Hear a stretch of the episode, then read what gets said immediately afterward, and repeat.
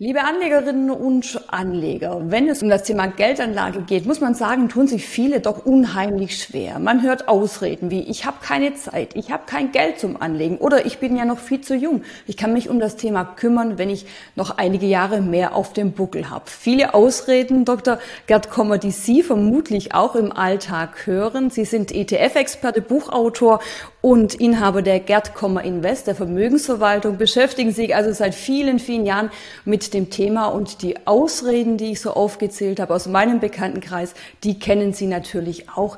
Warum tun sich viele so schwer, das Thema Finanzen in die eigenen Hände zu nehmen? Ja, also gute Frage, Schlüsselfrage. Ähm, das eine ist sicherlich sozusagen der urmenschliche Trieb der äh, Prokrastination, des, des Zögerns. Äh, also Schwierigkeiten damit zu haben, etwas zu beginnen. Ne? Wenn wir das Lernen aufs Abitur oder auf die Klausur oder die Führerscheinprüfung, da äh, kennt das jeder.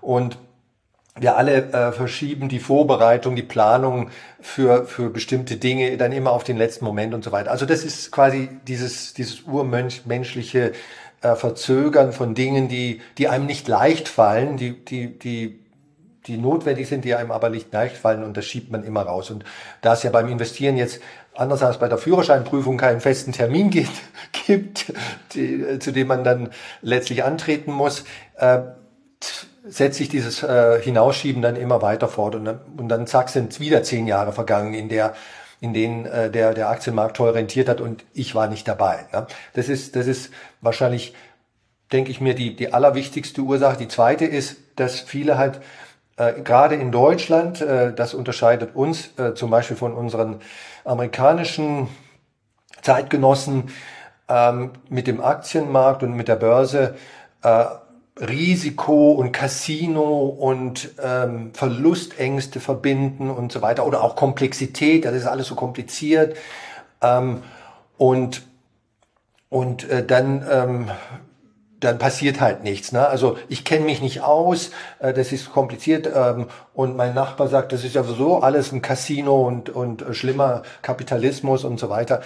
Äh, das, das kommt auch noch häufig dazu, dass, dass die Marktwirtschaft, der Kapitalismus, wenn man das Wort benutzen möchte, in den letzten 250 Jahren Gigantisches für die Menschheit geleistet hat im Sinne von äh, Wohlstand erzeugt und auch, insbesondere auch für das arme Drittel der Menschheit äh, das, äh, das wird grundsätzlich vergessen oder ignoriert. Das sind so, so Dinge und äh, vielleicht das dritte und letzte Argument.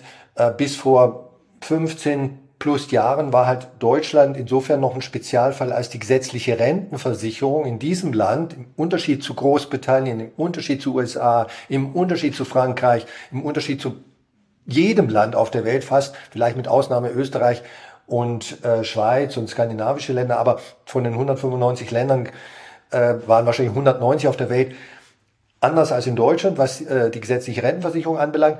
Die gesetzliche Rentenversicherung hat bis in der Wahrnehmung der Bevölkerung bis vor gut 15 Jahren äh, ausgereicht als Altersvorsorge. Also nach dem Motto, wenn man, wenn du nichts hast, nichts, du hast keine eigene Immobilie, also keine selbstgenutzte Immobilie, du hast nichts angespart, lebst zur Miete.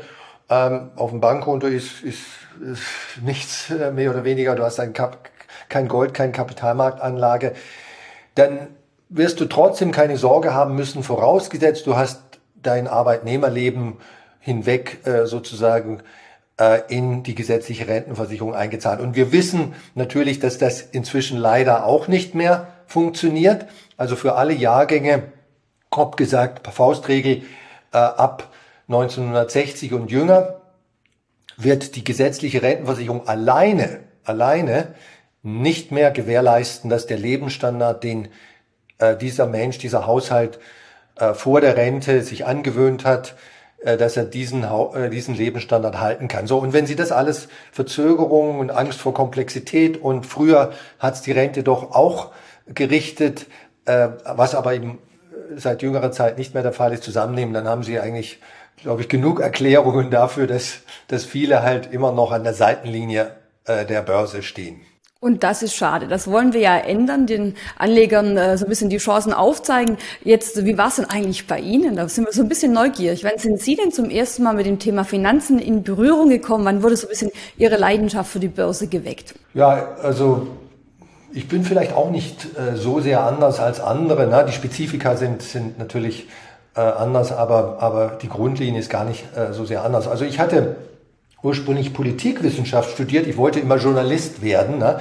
Gegen Ende meines Studiums ähm, kam ich aber äh, von diesem Berufswunsch ab und sagte, okay, ich möchte doch eher was, was Kaufmännisches machen und habe dann ähm, das Studium der Politikwissenschaft schon beendet, äh, habe dann in einer kleinen Unternehmensberatung gearbeitet, war aber auch nicht so happy. Erstmal fing dann noch mal ein Studium an, nämlich BWL und äh, beendete das auch und dann startete ich bei einer Bank als Trainee und so weiter. Und ähm, wenn Sie jetzt denken, oh, ja, jemand, der BWL studiert, der muss doch eigentlich Ahnung vom Geldanlegen haben.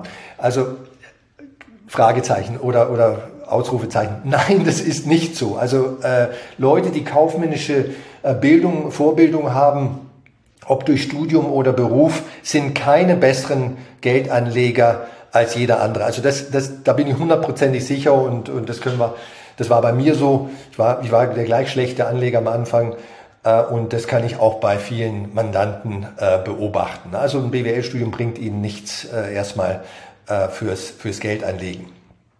Und ich habe dann auch, ähm, ich habe äh, eine Lebensversicherung gehabt. Also mir wurde eine Lebensversicherung, Kapital wie eine Lebensversicherung aufgeschwatzt, wie vielen anderen. Wir haben ja über 80 Millionen Policen in Deutschland, Lebensversicherungspolicen. Und wenn Sie die vorzeitig gekündigten dazu rechnen würden, in den letzten 20 Jahren, dann wären es wahrscheinlich eher so 120 Millionen. Äh, ich hatte einen Bausparvertrag, obwohl ich nie die Absicht hatte zu bauen. Und äh, ich hatte noch so, einen Banksparvertrag, Zielsparen hieß das damals. Also alles Dinge, die äh, wenig Rendite brachten und zu mir nicht passten. Ne? Ähm, irgendwann mal nach, nach drei, vier Jahren äh, Berufstätigkeit, da war ich auch schon Ende 20, hatte ich dann doch endlich mal so ein bisschen Geld, also äh, nicht unbedingt viel Geld, aber ein bisschen Geld. Äh, und dann dachte ich mir, mh, hm, wie hat, äh, da gab es doch was im Studium, äh, moderne, moderne Anlagetheorie und so weiter. Wie ist denn dein eigenes Geld äh, angelegt? Und ich konnte da also keine großen Zusammenhänge sehen. Und dann habe ich mich so allmählich eingelesen in dieses Thema, ganz äh, in Bezug auf mein eigenes Geld. Ich wollte mein eigenes Geld klug anlegen. Und dann kam eins zum anderen. Und äh, zu dem Zeitpunkt gab es auch schon Indexfonds, Schrägstrich ETFs in Deutschland. Die sind dann mein spezielles Faible geworden, weil sie so ein cleveres Anlageprodukt sind, also börsennotierte äh, Fonds, breit diversifizierte Fonds. Darüber können wir ja dann später auch noch sprechen. Und dann habe ich äh, die Lebensversicherung gekündigt, äh, den Bausparvertrag gekündigt, den Banksparvertrag aufgelöst und ähm, seitdem, das war vor 27, 28 Jahren, ähm, an der Börse investiert auf Buy-and-Hold-Basis und ich bin sehr gut damit gefahren. Durch viel Auf und Ab, aber da kommen wir ja auch noch drauf. Welche Tipps können Sie denn denen mitgeben, die jetzt sagen, ach, wie schaffe ich es denn, meinen inneren Schweinehund zu überwinden? Was ist vielleicht für Sie so eine Strategie, dass man das Thema jetzt endlich in die eigenen Hände nimmt? Also äh, Strategie Nummer eins, Verzögern und Entschuldigung und Verschieben, Verschieberitis ist nicht akzeptabel. Punkt. Also es gibt keinen Grund, keinen Grund, keinen Grund, ich habe es jetzt dreimal gesagt, ähm, nicht quasi heute oder morgen anzufangen, an der Börse zu investieren. Äh, die Bewertungen sind äh, kein, kein Grund. Wir haben normale Bewertungen oder sogar leicht günstige, äh, günstiger als normale Bewertungen.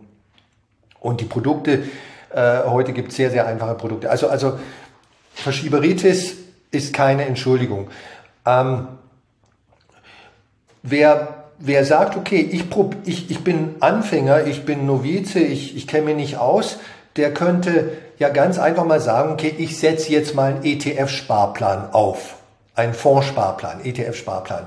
100 Euro, es geht sogar schon mit 20 Euro, ne? aber natürlich, äh, dann macht's kaum, bewegt's kaum noch die Tachonal. Also 100 Euro, vielleicht 200 Euro im Monat per Fondssparplan. Ich, ich eröffne irgendwo ein Depot bei einer Direktbank, bei einer Online-Bank. Ist kostenlos, äh, geht am Internet. Ich äh, jeder, der ein Tablet oder ein, ein äh, Notebook hat, kann das im Grunde genommen in 20 Minuten machen. Äh, jede Privatperson. Und dann äh, nehme ich mir so ein MSCI World ETF, dasjenige, denjenigen mit äh, den niedrigsten Kosten und richte einen äh, ETF-Sparplan ein. Und äh, per Dauerauftrag sozusagen über invest, investiere ich dann jeden Monat 100 Euro. So, und dann habe ich schon mal den Start ähm, gemacht, um zu sehen und Erfahrungen zu sammeln mit der Börse auf ganz einfachem Low-Risk-Niveau. Ne? Wenn ich nur 100 Euro im Monat in zwei, also weltweit über alle Branchen hinweg in, in, in 1500 Aktien gestreut, verteilt, diversifiziert investiere. Also da kann, da, da ist kein Risiko mehr dabei. Ne? Also 100 Euro und ähm, und äh, dann beobachte ich das und lerne durch meine Beobachtung in den nächsten zwölf Monaten, 24 Monaten, äh, wie ich persönlich psychisch, mental, aber auch ähm, prozedural, ne? die 100 Euro muss man ja auch erstmal haben, jeden Monat, wie ich damit zurechtkomme. Und diesen, sozusagen diesen Start, diesen einfachen, simplen, risikoarmen Start, risikoarm, weil ich ja gar nicht viel investiere, ne? 100 Euro ne? im Monat, ähm, das kann jeder. Das kann jeder, der, der also, also da, da muss ich nicht Physik oder BWL studiert haben. Ne? Und ich muss auch nicht Krösus sein. Ich muss auch nicht sehr reich sein. Ne? Und, und da, das kann ich nur jedem empfehlen. Und dann nach ein, zwei Jahren, der eine lernt schnell, der andere langsam, äh, sehe ich doch, wie ich, wie das für mich funktioniert. Und dann kann ich einen Gang hochschalten. Ich kann die Summe erhöhen. Ich kann auch anders investieren, vielleicht Einzelwerte kaufen, äh, wenn ich das unbedingt möchte. Da ist ein bisschen mehr Arbeit mit verknüpft natürlich. Ähm, dann sehen wir weiter. Aber ich muss einfach mal anfangen. Also Sie sind absoluter ETF-Fan, das wissen wir. Man sagt auch in der Branche, Sie sind quasi der ETF-Papst. Jetzt, äh, wenn ich mich mit Anlegern unterhalte oder auch im Freundes- und Bekanntenkreis, ähm, dann höre ich auch immer wieder äh, die Skepsis. Dann sagen sie, ah, aber die Börse, die ist doch keine Einbahnstraße. Und was mache ich, wenn die Kurse fallen? Was würden Sie den Anlegern dann mitgeben?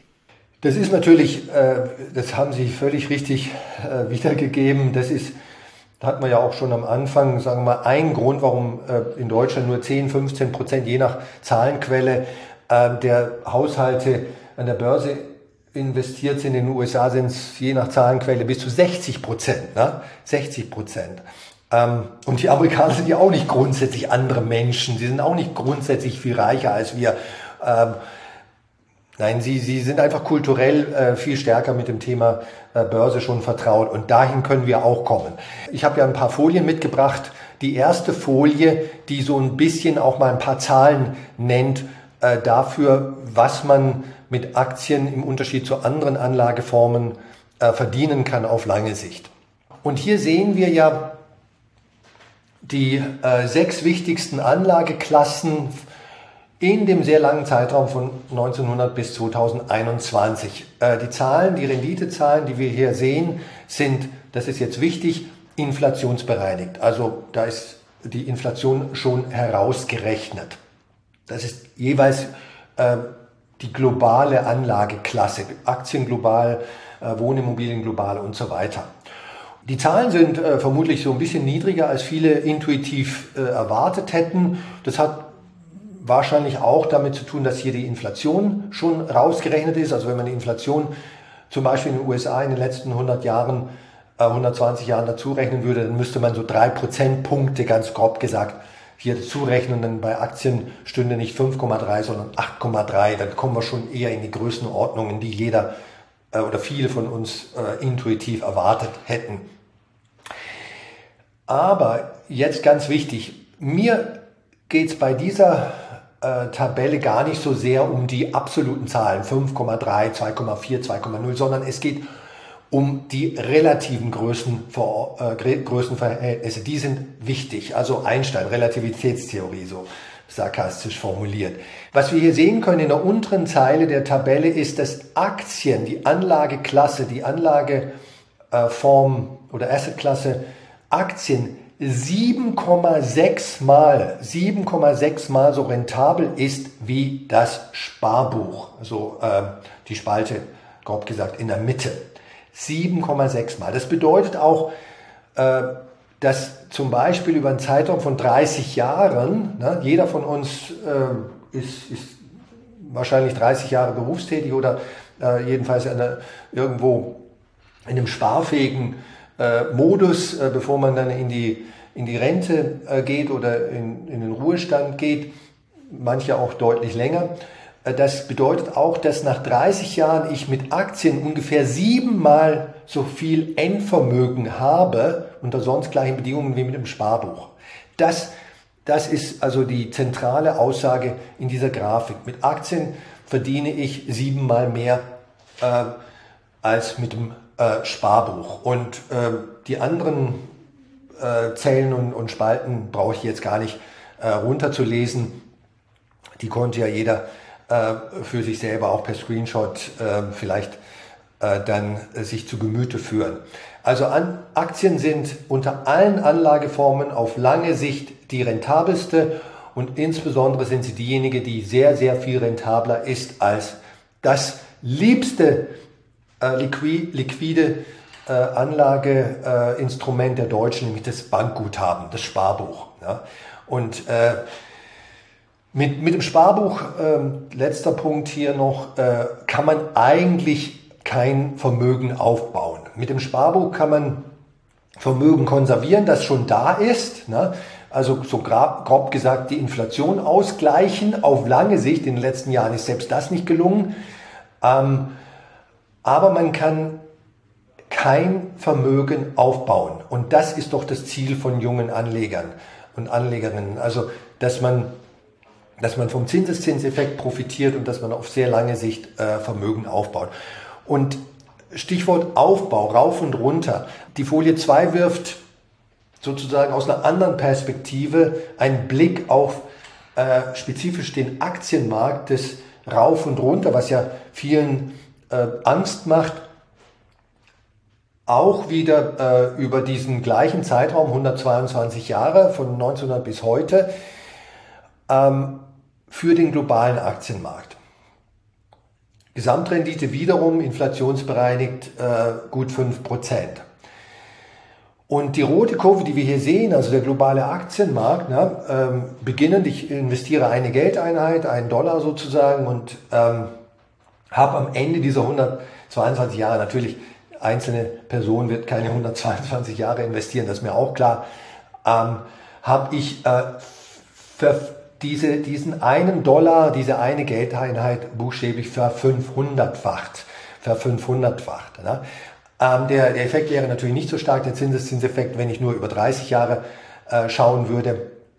Aber ähm, auf jeden Fall können wir hier sehen, durch dass wer breit streut, und das geht über ETFs, heute super, super einfach, super kostengünstig, wer breit streut, also in alle Branchen und, und viele, viele hundert oder sogar tausend Unternehmen investiert und Buy and Hold betreibt, also drin bleibt, ähm, komme was da wolle sozusagen, was ja auch die bequemere Anlage äh, Strategie ist. Ne? Ein Buy-and-Hold-Anleger kaufen und halten, der, der muss nicht äh, oh, rein und raus, jetzt muss ich, äh, jetzt äh, werden Zinserhöhungen angekündigt wieder von der Zentralbank, jetzt muss ich wieder raus aus dem Aktienmarkt oder was. Das können Sie bei Buy-and-Hold, einer Strategie, die ich, von der ich äh, völlig überzeugt bin, äh, können Sie das ignorieren. Also ähm, Sie wissen, dass es langfristig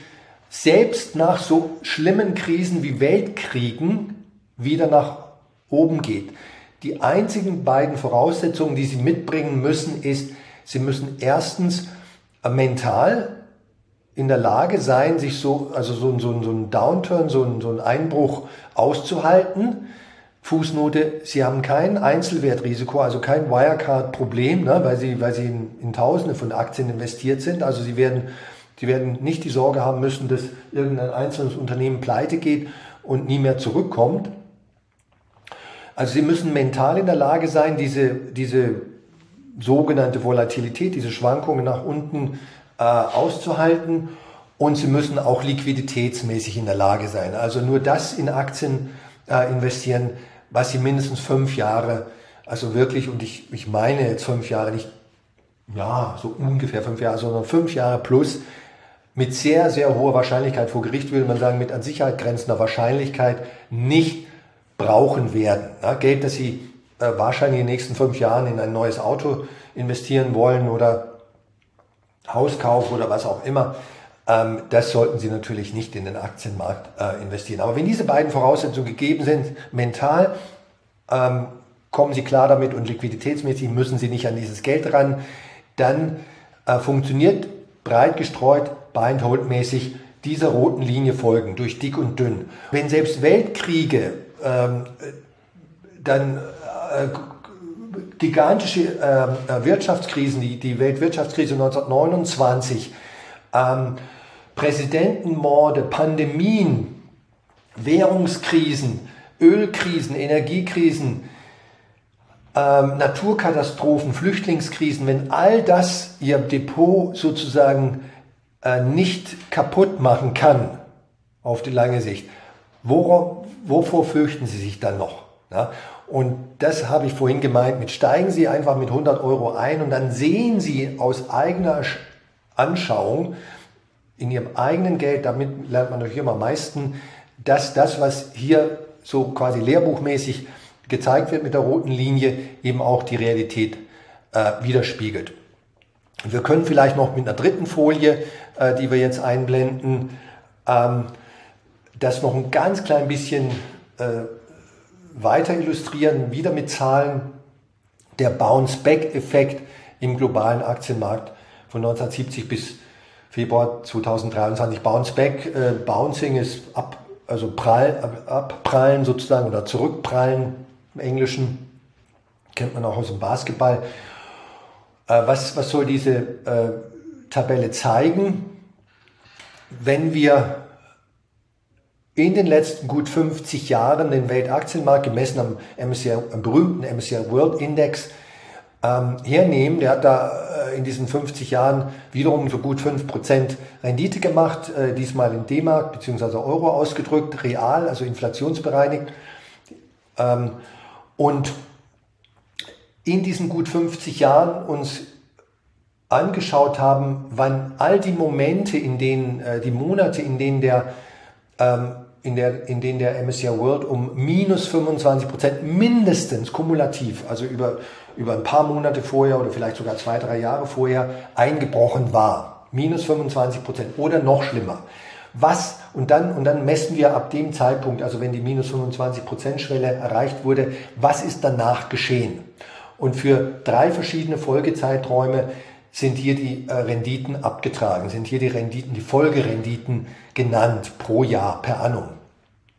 Ähm, in, den, in den folgenden zwei Jahren nach so einem Mini-Crash äh, oder auch äh, wirklich schlimmen Crash, äh, bei minus 25 geht's ja erst an sozusagen, crashmäßig, ähm, waren die Renditen immer in allen äh, Folgezeiträumen, die hier gezeigt werden, merklich höher als im Durchschnitt als im Durchschnitt. Ne? Und das ist die Erholung, das ist der Erholungseffekt, äh, der eben, den Sie vorhin in der roten Kurve visuell gesehen haben. Ne? Nachdem es runterging, äh, geht es natürlich auch wieder nach oben. Und, und, und runtergehen bedeutet, Aktien werden billiger und dann kommen Leute, die sagen, okay, das äh, nutze ich jetzt aus, ich kaufe mir jetzt die Schnäppchen, das ist quasi Sommerschlussverkauf Sie kennen den Spruch, äh, wenn die Kanonen donnern, soll man kaufen. Wenn Blut in der Straße ist, um es ganz plastisch auszudrücken, dann soll man kaufen, äh, weil, weil dann halt Aktien äh, Schnäppchen sind. Und das kommt in dieser,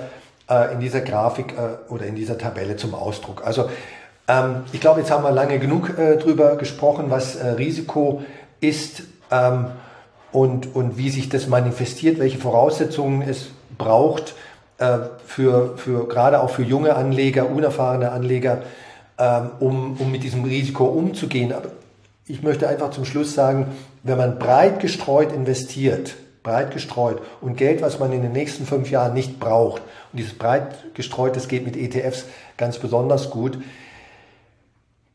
ähm, dann, dann kann eigentlich, ist, ist das größte Hindernis dann die eigene Psyche, nicht mehr der Markt. Also damit haben wir eigentlich alle äh, den Windows ins Segel genommen für alle, die sagen, ich will mich mit dem Thema nicht beschäftigen. Man kann mit kleinen Beträgen anfangen, kann sich der Börse erstmal annähern, muss sich ja bei ETFs um nichts äh, kümmern. Wir haben gesehen, der lange Atem zahlt sich definitiv aus, wie wir es am Chart gesehen haben. 122 Jahre, das werden wir beide sicherlich äh, nicht mehr ganz äh, schaffen. 122 Jahre an der Börse aktiv, aber nichtsdestotrotz, man sieht, wer einen ganzen, äh, ein ganzes Stück des Weges mitgeht, der kann natürlich natürlich äh, profitieren. Jetzt sagen aber viele, ja, klingt ja spannend, aber reicht's nicht auch, wenn ich mir nur ein paar coole Tech-Werte ins Depot lege? Eine Apple, eine Amazon, eine Tesla und Co., eine Intel vielleicht. Was sagen Sie als Profi? Reicht das oder nicht? Sagen wir mal so, besser als nichts tun ist es allemal. Ne? Äh, jetzt bin ich so ein bisschen sarkastisch. Ähm, und äh, mit Ausnahme der letzten, grob gesagt, zwölf Monate war Tech-Investieren, äh, Tech-lastiges Investieren in den letzten zehn Jahren äh, auch besonders ertragreich. Aber, aber, jetzt großes Aber, auf lange Sicht sind Tech-Aktien nicht rentabler als der allgemeine Aktienmarkt. Wir haben einfach mal die letzten 25 Jahre hier für Tech-Aktien äh, jetzt wieder äh, bloß auf die USA, nur auf die USA bezogen, aber das würde wahrscheinlich auch weltweit gelten, äh, mit dem allgemeinen äh, Aktienmarkt verglichen. Und wir sehen hier ganz eindeutig, es gibt keinen äh, nennenswerten Renditeunterschied zwischen dem ganzen Aktienmarkt und äh, der, Teil, dem Teilsegment US Hightech-Aktien. Bei der Volatilität, also so ein Risikomaßstab, also das ist quasi der Jojo-Effekt, der äh, Rauf- und Runter-Effekt, äh, da sind Tech-Aktien ja, also schon etwas äh, heftiger, etwas äh, volatiler, ist aber noch nicht so dramatisch der Unterschied. Äh, dramatischer ist er beim sogenannten Maximum Drawdown, also beim maximalen kumulativen Verlust in diesen 25 Jahren, der irgendwann mal in diesen 25 Jahren existierte. Das war in dem Fall bei den Tech-Aktien der Februar 2009. Das war quasi, als die Dotcom-Blase äh, voll geplatzt war, so der Tiefpunkt der, der Dotcom-Blase. Minus 80 Prozent für Tech-Werte im US-Markt, das ist natürlich schon brutal, das muss man sagen während der gesamte US-Aktienmarkt nur in Anführungszeichen um minus äh, etwa 50 Prozent eingebrochen war. Und der, in dem Fall war, der, war dieser minus 50 Prozent Drawdown äh, in der großen Finanzkrise 2009 dann am Tiefpunkt äh, äh, erreicht worden. So, also Quintessenz, äh, Tech-Aktien haben auf lange Sicht keine höheren Renditen als der Gesamtaktienmarkt. Wenn überhaupt, äh, sind sie eher äh, risikoreich bei ungefähr gleichen Renditen und äh, das äh, zusammengenommen äh, für mich ist halt dann der schlechtere Deal. Ich möchte lieber eine Rendite mit weniger äh, Risiko haben als eine mit mehr. Also äh, die alte Story, die gerne äh, in, im, im, von YouTubern und vielen anderen verbreitet wird, dass Tech-Aktien äh, jetzt irgendwie das also äh, das, das, der heilige Gral des Investierens sind. Ähm, da gibt's ja dann äh, Leute wie Katie Wood, eine berühmte amerikanische Tech-Investorin, oder Frank Thelen in Deutschland. Das ist einfach, wenn Sie mich fragen, äh, Unsinn. Ähm, also äh, Tech äh, investieren ist manchmal rentabler und manchmal weniger rentabler als der allgemeine Aktienmarkt. Kann man aber auch als normaler Anleger nicht sozusagen diese Phasen äh, zuverlässig genug prognostizieren, damit man sie auch ausnutzen kann.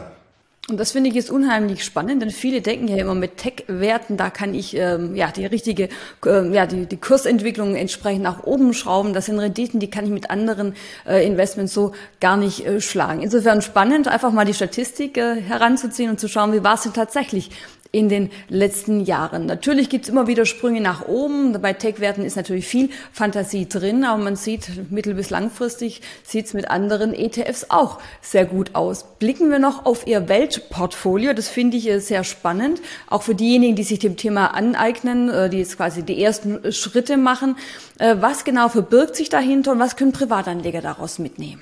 Also das Weltportfolio ist so ein Begriff, den ich mal äh, auch schon vor 20 Jahren geprägt habe, um einfach äh, die, die, die, das Konzept, die Idee, äh, die hinter dieser Art des Anlegens steckt, äh, plastisch zum Ausdruck bringen, zu, zu bringen. Und, und eine zentrale Idee ist global gestreut investieren. Also nicht nur auf Deutsch, deutsche Aktien zu setzen oder, oder generell auf äh, deutsche äh, Kapitalmarktanlagen, das gilt ja auch für Anleihen und so weiter, sondern also Regel Nummer eins, äh, ich möchte weltweit investieren. Ich ähm, möchte nicht, äh, denken Sie mal an Russland, ne?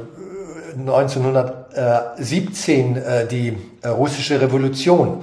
Russland hatte damals einen großen Aktienmarkt, größer als Deutschland, äh, und schlagartig russische Revolution, Kommunismus, Börse wird abgeschafft, jeder Aktionär enteignet. Ne? Das gleiche geschah 1948, glaube ich, in China.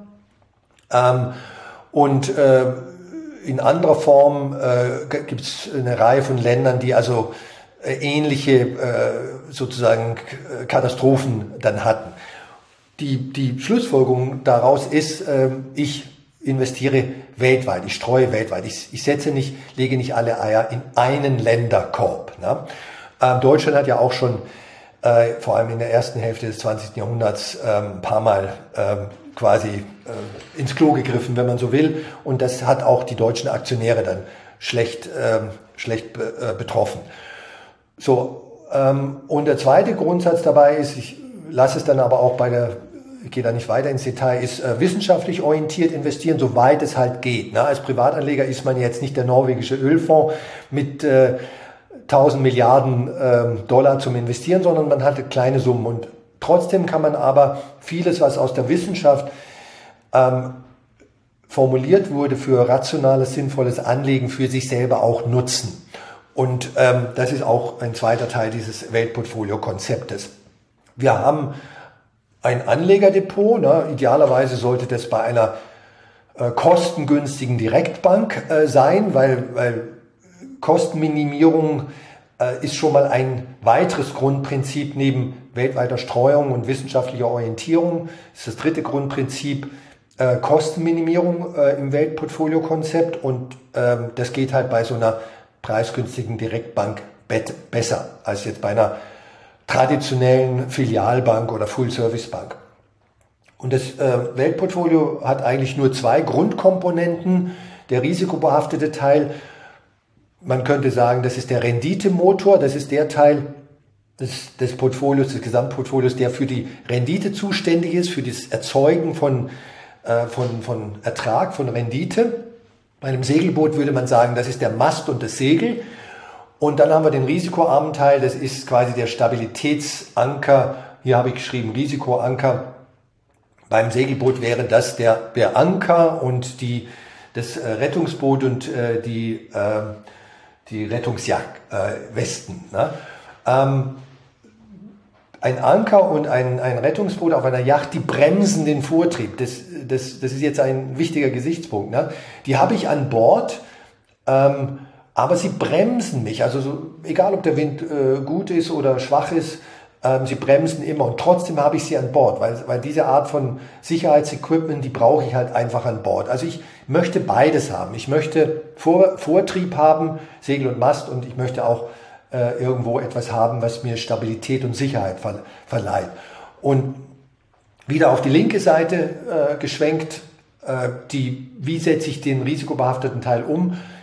in der einfachsten Form einfach über einen globalen Aktien-ETF. Das, das würde schon mit einem ETF gehen, mit einer MSCI World ETF. Ich kann es aber auch mit mehreren ETFs machen, mit einem MSCI World ETF, der bekanntlich keine Schwellenländer enthält. Dann tue ich halt noch ein, ein MSCI Emerging Markets, also ein Schwellenländer ETF dazu. Ne? Ich kann es aber auch noch granularer machen, äh, wenn, ich, wenn ich möchte. So. Und damit habe ich eigentlich äh, den linken Teil schon umgesetzt. Und dann der rechte, äh, den kann ich umsetzen, also den Stabilitätsanker äh, über zum Beispiel ein Tagesgeld. Bei einer Bank äh, Voraussetzung ist, dass dieses Tagesgeld innerhalb der staatlichen Einlagensicherung ist betraglich, nämlich äh, innerhalb dieser 100.000 Euro. Also bekanntlich in Deutschland gibt es die staatliche Einlagensicherung oder gesetzliche Einlagensicherung, wie es auch heißt, äh, bis 100.000 Euro pro Bank-Kunde-Kombination. Bei dem Ehepaar 200.000 dann ähm, und äh, das Geld, also wenn die Bank pleite gehen würde, wir hatten ja in letzter Zeit ein paar solche Fälle, äh, die Credit Suisse in der Schweiz, äh, die zweitgrößte Schweizer Bank oder die äh, drei, vier amerikanischen Banken, äh, die letztens pleite gegangen sind, ähm, dann äh, ersetzt der Staat äh, bis zu, in Deutschland bis zu 100.000 Euro ähm, Kunden Einlagen. Wer mehr hat, also wer in der glücklichen Position ist, zum Beispiel 300.000 zu haben, der müsste halt dann ähm, entweder die ganzen 300.000 oder zumindest 200.000 davon in einem äh, Geldmarktfonds. Das ist also im Prinzip vom, vom Rendite-Risikoprofil so ähnlich wie ein äh, Bankkonto innerhalb der staatlichen Einlagensicherung äh, also äh, anlegen. So, und ähm, jetzt stellt sich ja nur noch die Frage, wie ist die Mischung ne? für jemanden, der sehr renditeorientiert ist, der würde sagen 80-20, ne? äh, 80 Prozent äh, risikobehafteter Teil, 20 Prozent risikoarmer Teil. Für jemand, der sagt, okay, ich, ich bin so, ja, ich, ich möchte schon Rendite haben, aber ich bin auch äh, sehr konservativ oder vergleichsweise konservativ, der würde sagen 50-50. Und für jemand, der super konservativ ist, vielleicht weil er, er oder sie noch nicht viel Erfahrung hat an der Börse, der würde sagen 30-70, also äh, 30% Aktienteil und 70% risikoarmer Teil. Ne? Und äh, diese, diese Struktur, dieses, diese sogenannte Asset-Allokation, ne, äh, also die, die 80-20 oder 70-30, 60-40, was auch immer, äh, das, das, das halte ich auch ein im Zeitablauf. Ähm, und wie halte ich das ein über regelbasiertes Rebalancing? Das heißt also, angenommen, wir hatten wie 2021 ein fantastisches Aktienjahr. In 2021 hatten wir über 30 Prozent Aktienrendite. Und angenommen, ich, ich habe gestartet mit einem 50-50 Portfolio, also 50 Geldeinheiten im Aktienteil, 50 Geldeinheiten im risikoarmen Teil und der risikoarme Teil, der hat sich jetzt überhaupt nicht bewegt. So war es ja auch bis vor kurzem. Es gab noch keine nicht wieder Zinsen. Es gibt so ein bisschen Zinsen. Ähm, der ist am Ende des Jahres immer noch bei 50, der risikoarme Teil. Aber der Aktienteil, der hat 30 Prozent äh, Rendite gehabt, weil wir so ein tolles Jahr hatten wie 2021. Dann ist der Aktienteil 30 Prozent von 50, gibt 15, steht jetzt bei 65. 65, jetzt habe ich 65 dort im Aktienteil und 50 im risikoarmen Teil, jetzt habe ich halt kein 50-50-Verhältnis mehr, ne? sondern eher so ein 60-40-Verhältnis prozentual.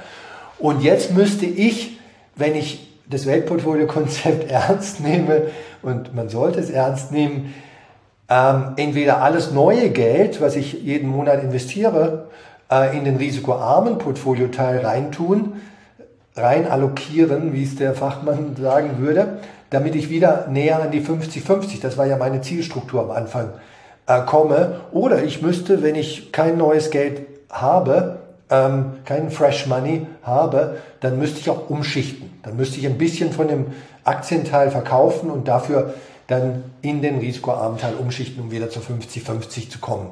Das ist also das Weltportfolio-Konzept. Ist ganz easy, ist buy and hold.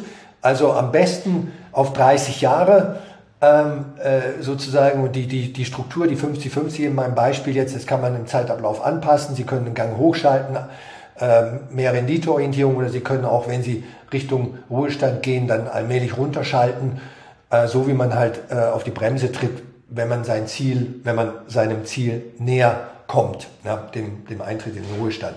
Und ist eigentlich simpel, kann äh, mit ETFs äh, und oder mit einem äh, Geld, äh, mit einem Bankguthaben umgesetzt werden.